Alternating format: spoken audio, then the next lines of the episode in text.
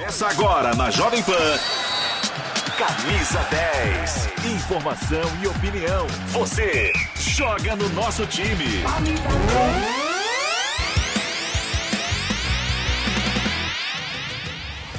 Bom dia, tá no ar o Camisa 10 aqui na Jovem Pan, o seu jornal de esportes diário, todos os dias às 11 horas e 40 minutos, todas as informações do mundo do futebol. E a gente já vai abrir o programa. Vamos fazer o seguinte, vamos começar falando do Flamengo, que foi buscar um empate em Córdoba, na Argentina, pela quarta rodada da competição contra a equipe do Tajeres fora de casa.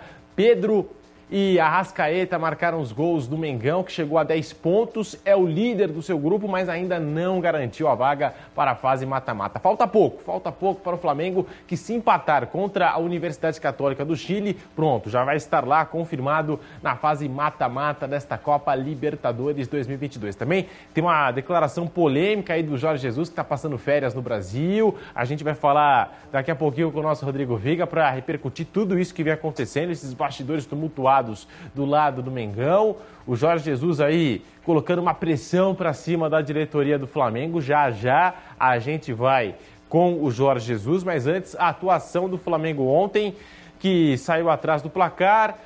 O Tajeres impôs ali uma certa dificuldade ao Mengão, mas aí o Flamengo reagiu na segunda etapa, marcou dois gols, Pedro e Arrascaeta e nós vamos agora direto para a Cidade Maravilhosa para falar um pouquinho dessa atuação do Flamengo com o nosso Rodrigo Viga. Bom dia para você, Viga. O Mengão foi lá e buscou um empate na Argentina.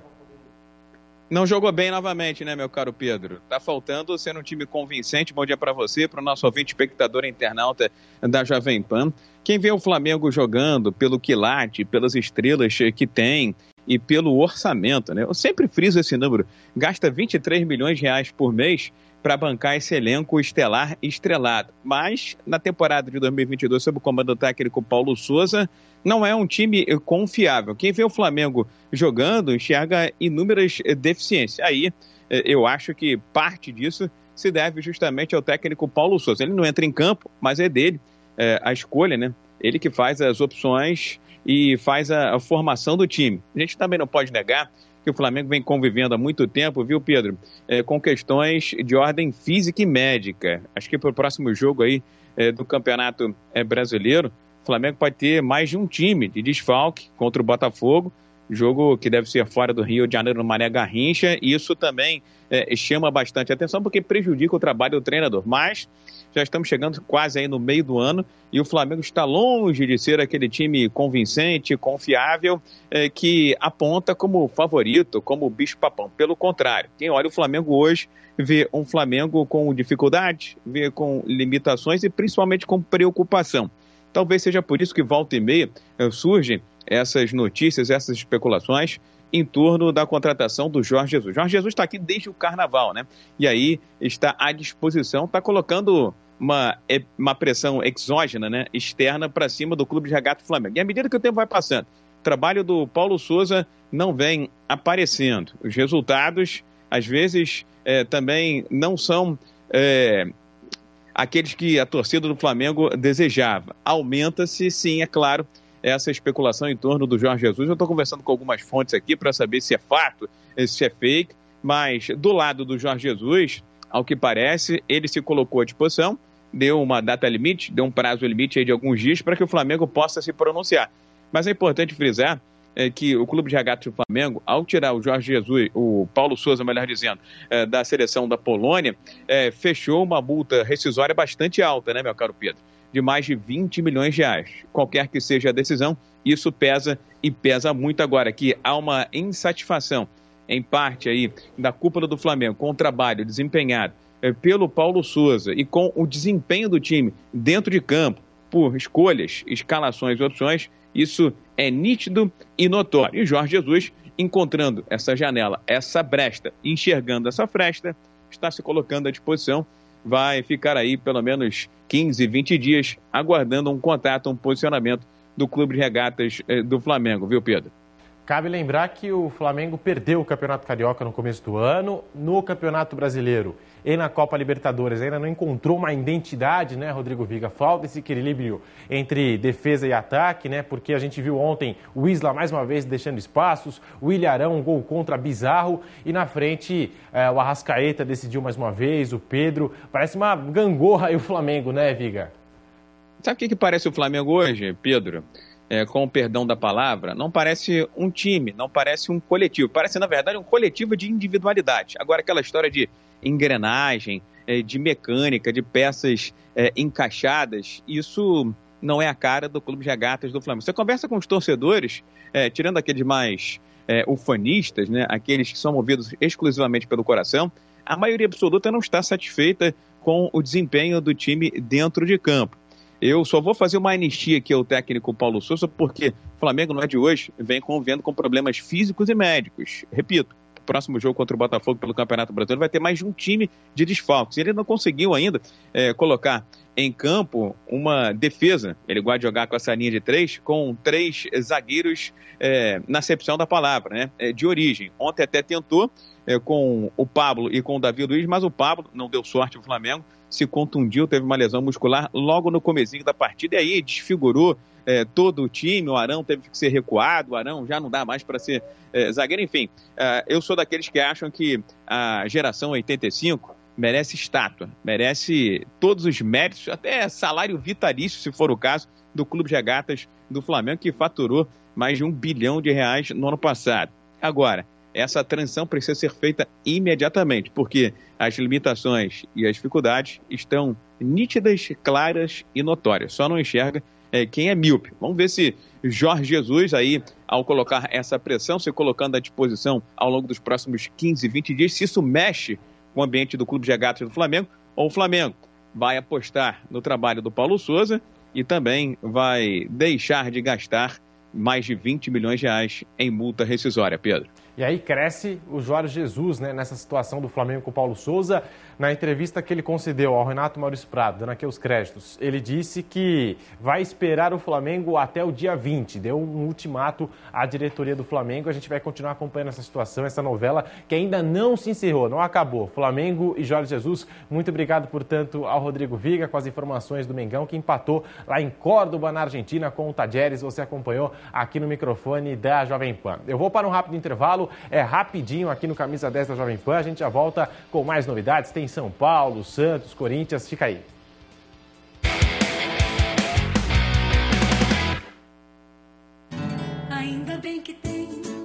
das Mães é nas lojas 100.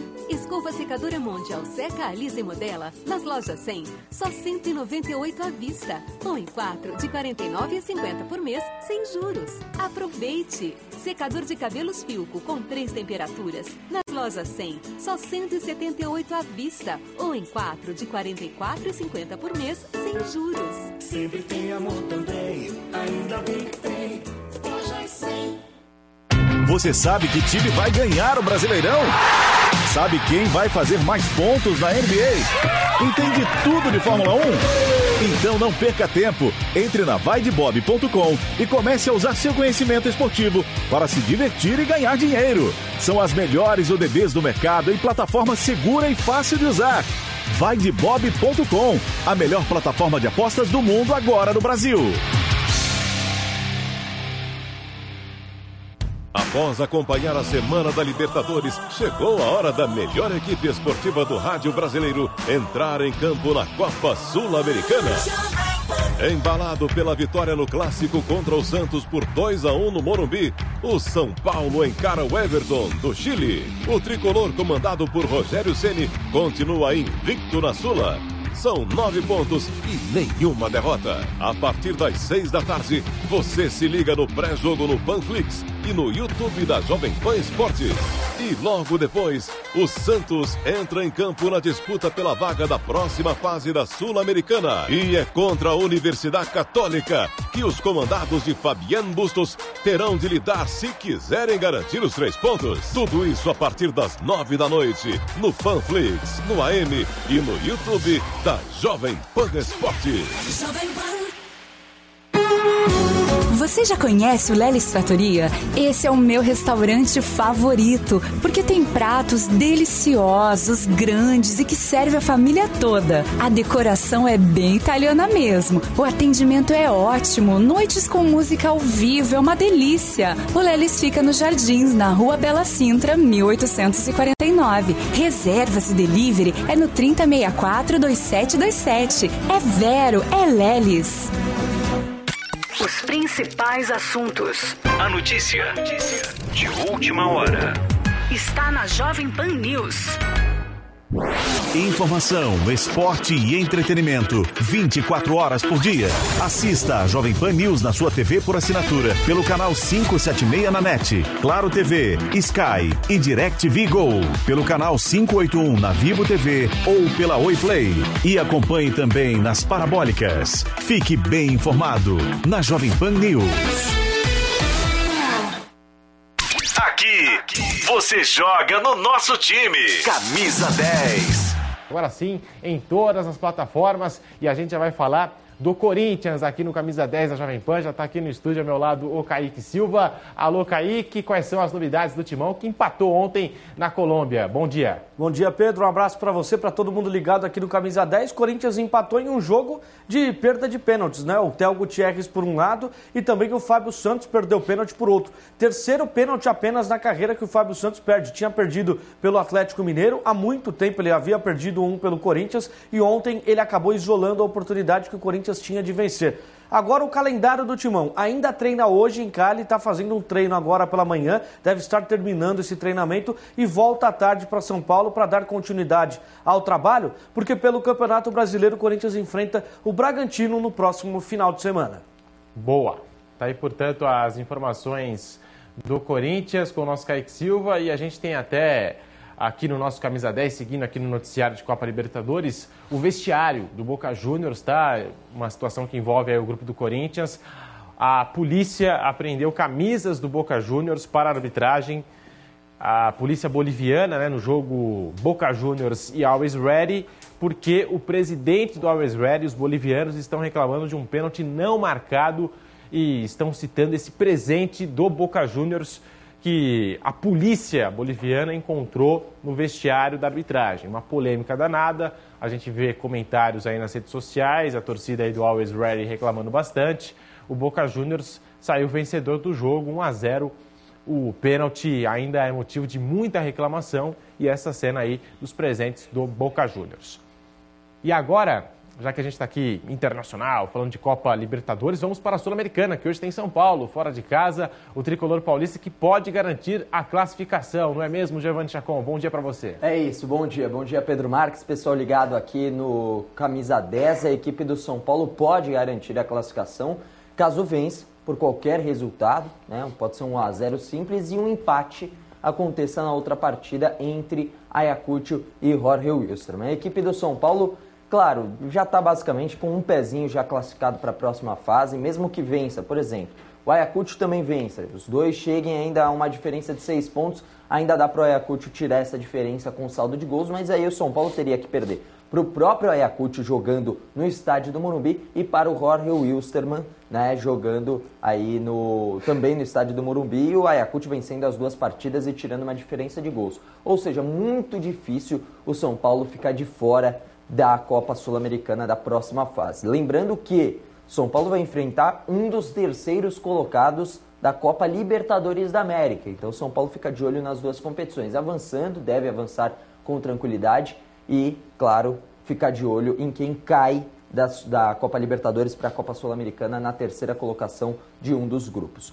Bom, São Paulo que fez um treinamento no CT da Universidade de Chile, vai para campo contra a equipe do Everton de Vinha Del Mar, e aí dá para passar uma provável escalação? É um pouco mais complicado, mas dá para passar uma provável escalação. Tá na tela o Thiago Couto, goleiro, na zaga, Igor Vinícius Miranda, Léo e Reinaldo. No meio-campo, o Gabriel Neves, né, o Gabriel, Luan, Thales Costa, Patrick, que inclusive foi titular na última partida contra o Santos, Rigoni e Luciano, ou seja, uma equipe reserva novamente do São Paulo para a Copa Sul-Americana. Inclusive, vários atletas da base viajaram com o tricolor e estarão à disposição do técnico Rogério Ceni no banco de reservas. Esse é o tricolor. Hoje, então, tem partida importantíssima pela Copa Sul-Americana, mais uma, muito provavelmente, para manter o 100% de aproveitamento no grupo. Tá bem demais aí o São Paulo garantindo já a vaga para fase mata-mata aí dessa Copa Sul-Americana. Lembrando que só o primeiro colocado avança né, na competição e o São Paulo está ali só com o time reserva fazendo bonito. Agora a gente vai falar do Santos com o nosso Diogo Mesquita, o lado perdedor do clássico, né? A gente acabou de falar do São Paulo, o Santos acabou sendo derrotado com muita reclamação de arbitragem e o Santos também entra em campo, né, Diogo? Bom dia. Bom dia, Pedro. É isso aí, o Santos tem hoje partida importantíssima pela Copa Sul-Americana, enfrenta Universidade Católica de Quito, lá no Equador. A equipe do Peixe deve estar chegando na cidade de Quito nesse exato momento. Isso porque, mesmo apesar de estar no Equador desde segunda-feira, a equipe preferiu ficar em Guayaquil, no nível do mar, por conta daquela ambientação para não sentir muito os efeitos da altitude, seguiu para Quito apenas na manhã dessa quinta-feira. O Santos, é, por conta também da sequência de jogos, decidiu poupar alguns de seus principais jogadores, alguns de seus titulares, nem viajaram para o Equador, ficaram no Brasil. Casos do João Paulo, do Madison, do Maicon, do Rodrigo Fernandes, do Léo Batistão e do Ricardo Goulart. O Ângelo Ângelo, principal jogador do Peixe nessa temporada, também não viajou, mas esse porque está machucado. O Santos, portanto, entra com um time bem misto, com vários jogadores aí que não vinham sendo aproveitados, inclusive o goleiro John, ele que antigamente chegou aí a ter umas oportunidades entre os titulares, joga de novo o John na noite dessa quinta-feira. Ele falou sobre esse elenco do Santos, da força do seu time. Vamos ouvi-lo. Sim, nosso elenco é bom, cara. A gente vem trabalhando forte, todo mundo cada um buscando seu espaço e cada um espera fazer um grande jogo.